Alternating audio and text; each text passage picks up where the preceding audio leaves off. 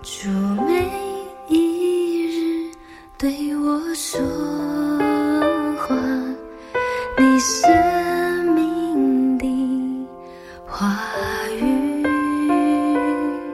写明你心，亲爱神灵，叫我生命值得。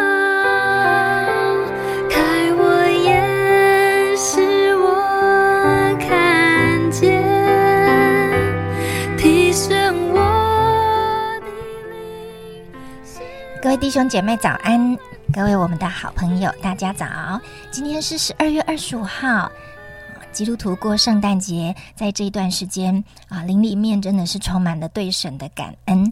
回想我们受洗，回想我们认识主，回想我们每一年的圣诞节，恩典多又多，尤其是年终了，我们更怀着感谢神把他儿子赐给我们的心来读神的话。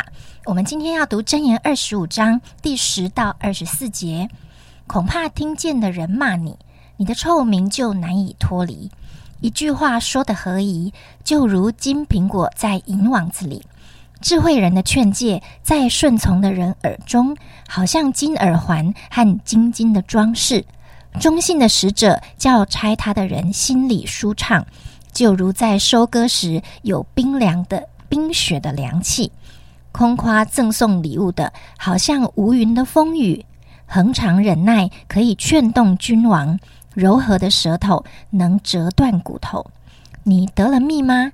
只可吃够而已，恐怕你过饱就呕吐出来。你的脚要少进邻舍的家，恐怕他厌烦你，恨恶你。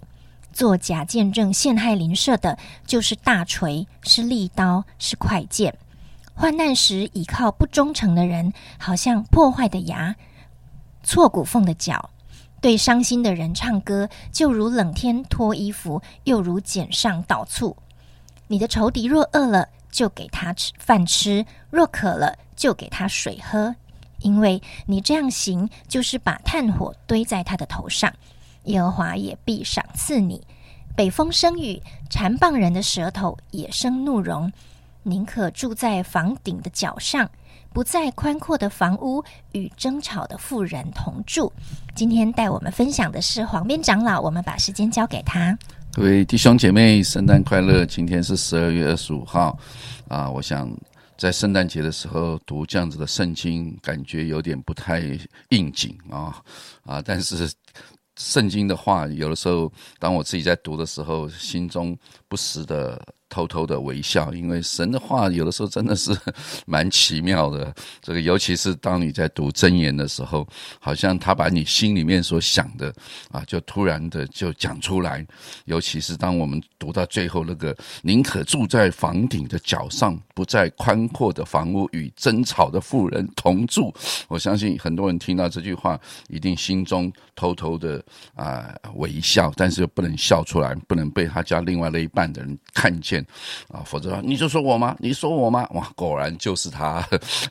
如果呃，当你的另外一半听到你说这句话、念这句话的时候，觉得哦还好 啊，我有什么要反省的？那真的他就不是那个争吵的妇人。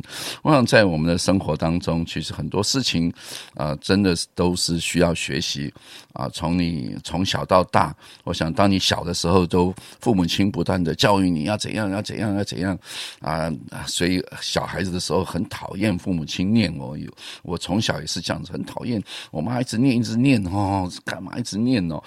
我知道我知道，虽然做不到，但是他就是认为一直要念你念到你做为止。那我的想法就是你不要再念了，我知道啊，我不做有我原因的，对不对？所以有的时候我们就觉得。讲话很难，听话更难，对不对？所以十一节说一句话说的何意，就如金苹果落在银网子里。我想这个经文我们大家都很熟悉吧？但事实上要说的何意。真的不太容易吧？啊，我我就在想，什么叫合一？我给他的注解叫天时地利人和。哦，讲一句话讲得很好，但你时间点不对，对不对？时间点不对，就像他下面说的，在这个夜间歌唱啦，或是怎样，对不对？就让人很烦呢，对不对？对伤心人歌唱，我想其实他都是在讲我们到底要怎么说话。我想确实是啊不容易的一件事情，而且我们学一辈子都还在学。就就像雅各书所说的，一个人如果嘴巴里面怎么样没有过错，他就是完全人。你看定一个人是否完全，居然是用他所嘴所说出来的话啊！我想啊，确实是一个很不容易啊的一件事情。啊，有一个故事讲到一个人啊，这个啊刚生小孩，大家都来祝贺的话，每一个人都说祝福这孩子，哇，看起来好聪明，哇，怎样讲？有一个人就一讲说。哦，我看这个孩子生出来了啊，终有一天会离开这个世界，对不对？确实，他讲的每一句话都对的。我看他不管怎么样，将来一定还会碰到很多苦难。然后怎样怎样，讲完了，最后他加一句话：他这是死是活跟我无关哦。所以这就是你前面不管讲什么，你最后的让人家听了就很很受不了。我想这就是一个很大的一件事情。啊，让我们来学习。所以，尤其是你看他说，智慧人的劝诫在顺从耳中，好像金环、金耳环跟啊金金的装饰。我想这也是一样。所以你看，你连劝诫别人，其实也是一个需要学习的事情啊。我想啊。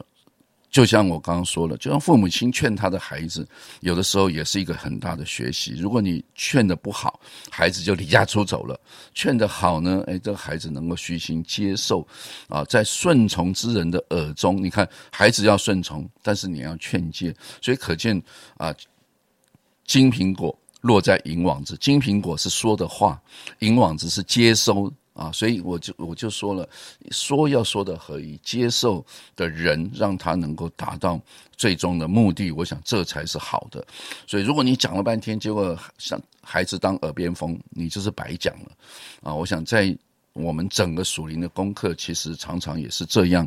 啊，我们在。啊，教导啊，教圣经，讲圣经，到底听的人是怎么样的听？所以耶稣不是用撒种的比喻。你看，耶稣出来讲到，最先讲的一个最重要的比喻叫做撒种的比喻。撒种的比喻的重点是什么？如何听到，对不对？啊，所以你没有一个受教的耳，基本上再好的道也是没有用的。我想，这真的是很多可以给我们学习的啊，在教会的生活当中，我想。基督教的信仰很特别，常常要听。你有发现，常常啊，任何一个聚会都会听听人家分享，听人家讲道。然后呢，小组聚会要你讲啊，所以有些人。不喜欢讲，有些人不喜欢听，那你要成为一个基督徒，真的蛮辛苦的，因为整个圣经都是充满着神的话、神的道，对不对？都是要你啊，我儿啊，你要如何听？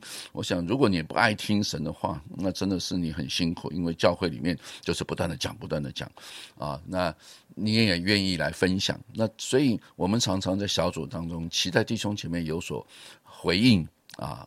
啊，在国内叫做反馈，意思是说，当你反馈的时候，当你回应的时候，我才知道你刚才听了什么。如果你不反馈，你在那边发呆，对不对？然后我一直讲，一直讲。